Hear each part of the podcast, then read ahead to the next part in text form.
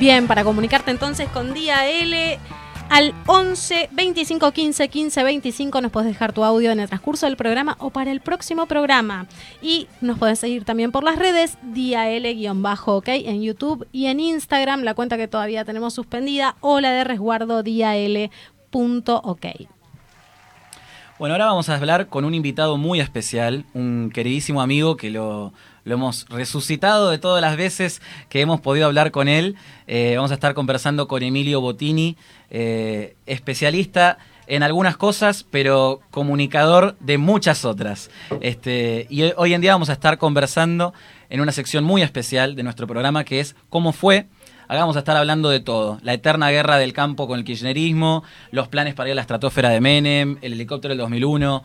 Pero lo que sí nos vamos a meter a ver cómo fueron los distintos momentos de nuestra historia vistos con otra luz. ¿Cómo estás, Emilio? ¿Qué tal? ¿Cómo andan, chicos? Qué gusto verlos. Y les quiero hacer un comentario, eh, porque los estaba escuchando, muy interesante todo lo que comentaron. Y con respecto al 2001-2002, que yo lo viví, en ese momento, este, en el pasaje ese, leí una historia argentina y es, vos sabés que a mí me gusta recomendar lecturas y libros, busquen toda la información que tengan de lo que fue la crisis de 1890 y van a ver el calco.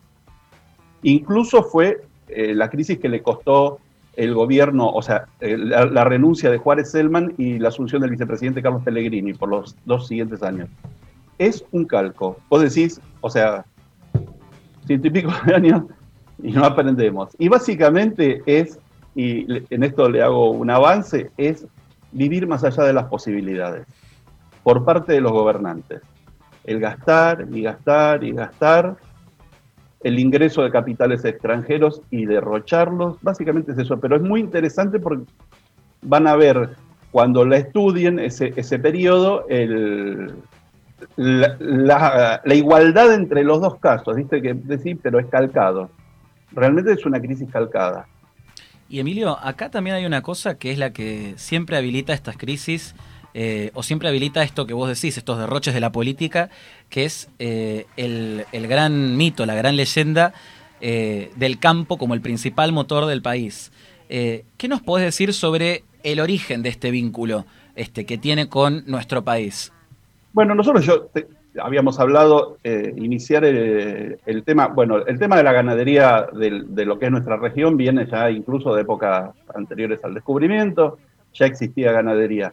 Pero bueno, nosotros la parte más interesante para hablar entre nosotros iba a ser eh, a partir de 1853, cuando la Argentina se constituye como país, deja de ser un montón de un rejunte de provincias eh, enfrentadas generalmente aliadas a veces con países extranjeros, y, la Argentina se constituye como un país y empieza a, plantearse la, la, ocupación y el dominio de todo el territorio. Entonces, a partir de ahí, más el contexto internacional, que es determinante para cualquier actividad, este, se inicia toda una nueva etapa. La primera etapa que podemos hablar va de 1853 a 1880 en ese momento, y para que se den una idea de cómo eran las cosas, en la época de Rosas, que se habla de tanto nacionalismo, la Argentina consumía harina de Estados Unidos. La Argentina logra el autoabastecimiento de trigo a finales de la década del 70. unos pocos años después, la Argentina era el granero del mundo. Entonces hay que ver, estudiar el contexto internacional de por qué sucedió eso y eh, las políticas que se llevaron por nuestra clase dirigente acorde a los tiempos en el que estaba el planeta. No fue la incorporación al mundo de una manera lógica, porque la realidad que la Argentina o las, provincias estaban ya incorporadas a la economía mundial, pero incluso los territorios sobre los que el gobierno argentino no tenía dominio también estaban este, incorporados a la economía mundial, pero pero a partir de 1853 hay un gran cambio. Realmente hay un gran cambio.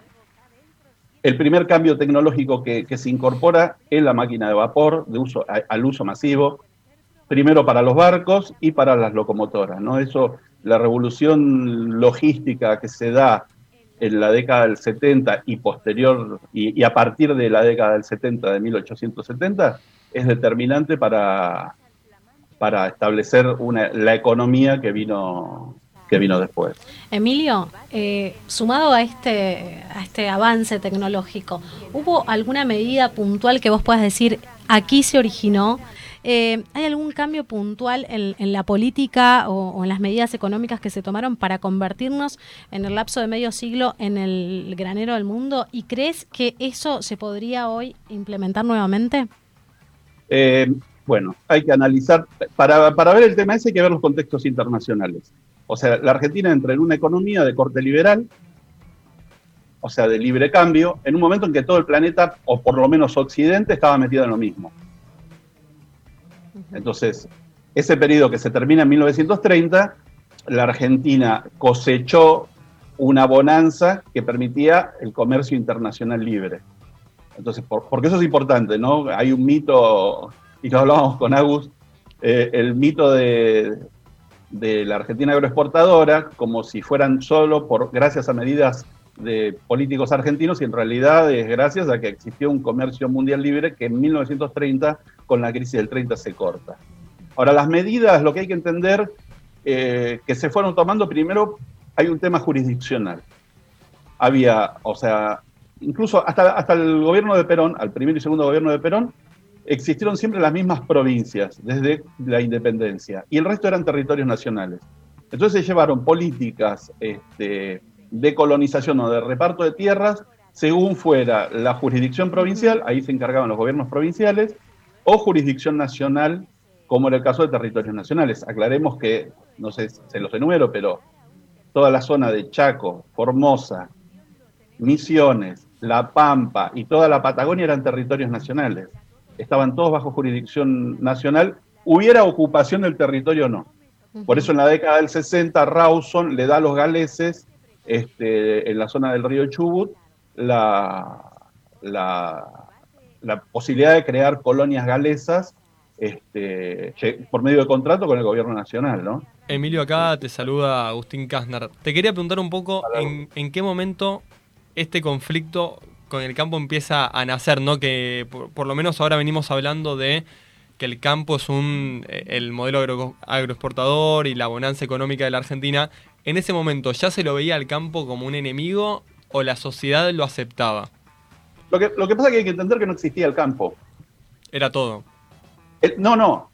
El, sector rural es muy heterogéneo y tiene una gran cantidad de componentes sociales y políticos.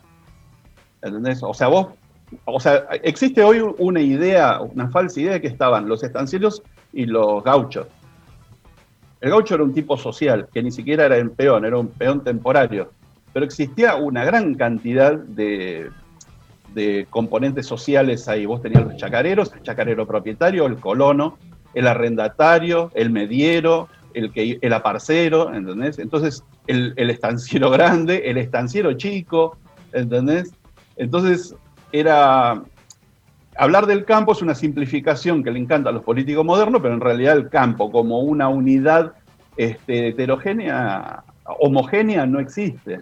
Emilio, de hecho, hoy cuando hay conflictos es con cuatro hay cuatro agrupaciones que son sociedad rural, que representa a los sectores tradicionales y sobre todo de cabañeros, CRA, que son los chacareros y los, y los ganaderos a medianos.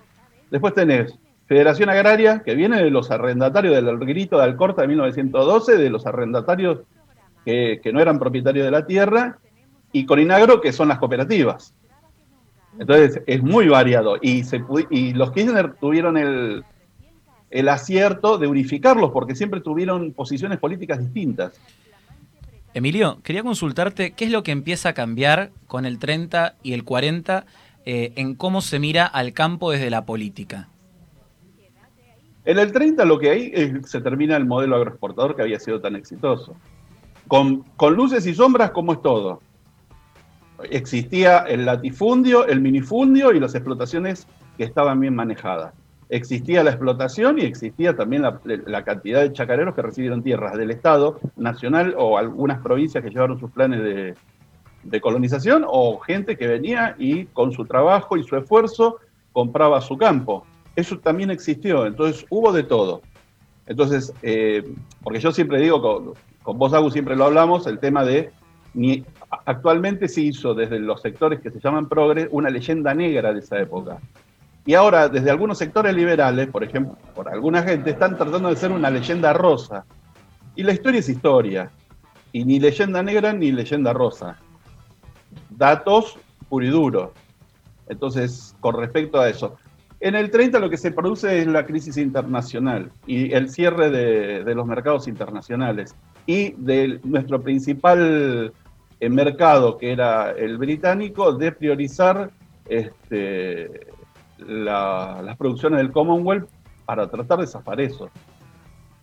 La Argentina trató de en reaccionar, hubo realmente en el sector rural pegó muy fuerte y a partir de 1933 el gobierno empieza a tomar medidas, que empieza con lo que después fue la Junta Nacional de Carnes y la Junta Nacional de Granos que el objetivo fue comprar la producción a los chacareros y a los productores para meterle un precio sostén. O sea, en el, en el principio de esos organismos, el objetivo fue salvarle las papas a los productores, porque si no, este, tenías un problema social de que se abandonaban los campos, porque la gente se fundía y se amontonaba en las ciudades donde no había trabajo, porque la crisis realmente pegó muy duro.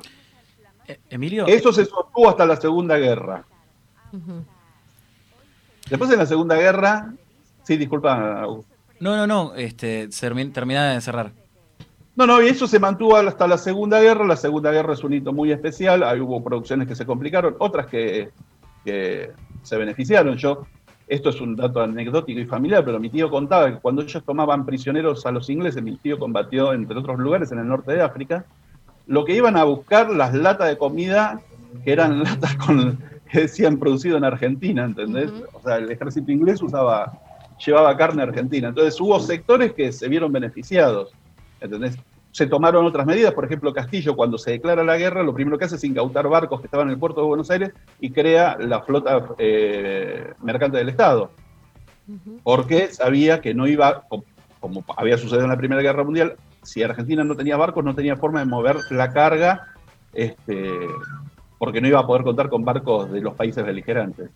Entonces, bueno, fue, hubo de todo. Lo que pasa después, cuando, cuando termina la guerra, es que esos organismos que se habían creado desde el Estado para intervenir en los mercados y hacerle al productor un precio sostén, se empezaron a usar para desviar fondos del sector rural hacia una industrialización, lo que se llamó la industrialización a toda costa, que realmente fue en gran medida dedicarse a despilfarrar eh, los recursos que ingresaban desde el sector rural y, y, complicar eh, muchas producciones. Por ejemplo, la Argentina, que era un exportador importante de lino, con las políticas que se lleva adelante en, en el primer gobierno de Perón, deja de producir lino. Entonces, es bastante compleja la situación. Y, a partir de ahí ya se siguió con la, con la idea de la intervención y la intervención y la intervención. Haciendo un, poco un salto en el tiempo a la época tal vez más actual de lo que vimos todos en 2008 con el kirchnerismo. ¿El campo es el monstruo ese que nos quisieron pintar? Eh, ¿O el kirchnerismo es el monstruo ese que, que nos quisieron pintar? Y si no vemos la historia en negro o en rosa, como decías recién, ¿qué podemos decir un poco de lo que pasó en esa crisis? De lo que pasó en este siglo, mira, yo te digo, de lo que pasó en el siglo XIX, el siglo XX, es historia y se puede hablar como historia. Eh, de lo que podemos hablar de eso, de, este siglo, ya no es historia, sigue siendo todavía política y, estamos vivos los que lo vivimos y, damos los sesgos personales. Si vos me decís, el campo es el, es el, es el logro o el kirchnerismo es el logro, y bueno, yo te lo elijo. Yo no soy productor rural, aclaro, pero me refiero, este, el kirchnerismo es el logro y el resto de la política también. Hoy ustedes estaban hablando, y, digo para empalmar el tema eh, de la situación de crisis permanente que lleva la Argentina. Esto empezó en el año 83. El, llegar una casta o, un grupo de políticos que se convirtieron en casta y se han dedicado a, poseer el Estado como un bien propio, tanto que lo van, lo van heredando. O sea, vos fíjate, ponete a ver los políticos del partido que sea, que llegaron en el año 83, y el que no está es porque murió. Y si murió o no murió, dejó un hijo, una hija, un nieto. Ahí tenemos a Cafierito, que es hijo de Ca- que es sobrino de Cafiero. O sea, Cafiero re chiquito es sobrino de Cafiero chico, que es el nieto de Cafiero grande. Y ese está desde el segundo gobierno peronista, primer gobierno peronista. Emilio. Es un sector. Sí. Sí. perdón. Con esto que vos decís, que, que- que fuimos recorriendo la historia del campo y su relación con la política en el país, ¿qué sería hoy lo urgente? Lo urgente de lo cual nos tendríamos que ocupar como sociedad o los políticos que están en el poder para que el campo vuelva a, a ser el sustento no solo de Argentina, sino también el granero del mundo. Para que Argentina sea el granero del mundo, vamos a ver, o sea, hay, me parece que hay varios temas que hay que empezar a tocar. Uno es el tema de cómo se manejan las relaciones comerciales. Hay un tema que para mí es muy importante, muy importante, que es el ambiental. Eh, es un tema que se tiene que empezar a tratar desde lo productivo, se está empezando a hablar. Ahí em- empieza a haber eh, mucha investigación. Este es un tema que se empezó a tocar más o menos en la década del 60-70, lo que pasa que no, no parecía acuciante y hoy sí se nota que es un, un problema serio el cómo se plantea la producción de acá para adelante. Y después, bueno, un problema que para mí me parece que es mundial y que vamos a ver cuál va a ser el contexto eh, en todo el planeta, que es el energético.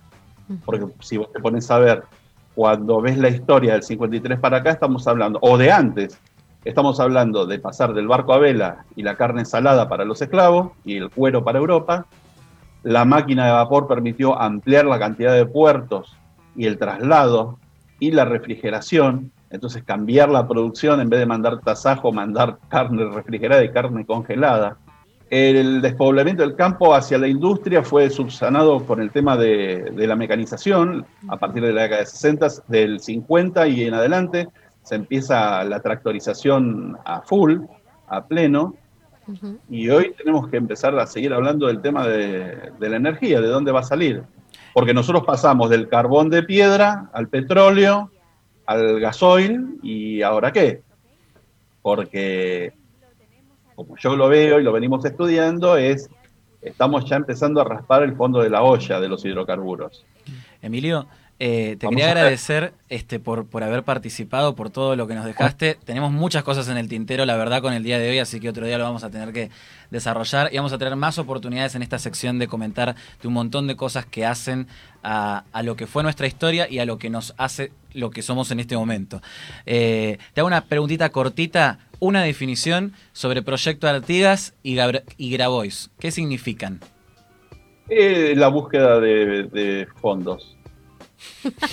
es, es simplemente, Cortito y al pie fue. Cortito y al Es pie. un. No es, no es otra cosa que un chantaje. Y déjame hacer un único comentario que es con respecto al tema de la historia y de la no, del no uso político de la historia. Eh, Pérez Reverte siempre dice de que no existe nada nuevo, que todo ya pasó y que lo que nos parece nuevo en realidad es algo que olvidamos. Cuando se, se falsea la historia, sea para la leyenda negra o para la leyenda rosa, se está privando a las generaciones futuras de las herramientas para resolver los problemas recurrentes que tiene la humanidad. Entonces, es muy importante que cuando se habla de historia, se hable de datos históricos. Bien. Y Muchis- ese es nuestro objetivo. Muchísimas Es- gracias, Emilio. La verdad que es un placer. Te comprometemos para nuevos programas, para que nos sigas contando, sabes, un montón. Eh, un placer. Para mí, personal, hablar con vos. Bárbaro, muchas Gracias, gracias. por estar en el primer programa de Día L. Ah, un beso. Beso grande.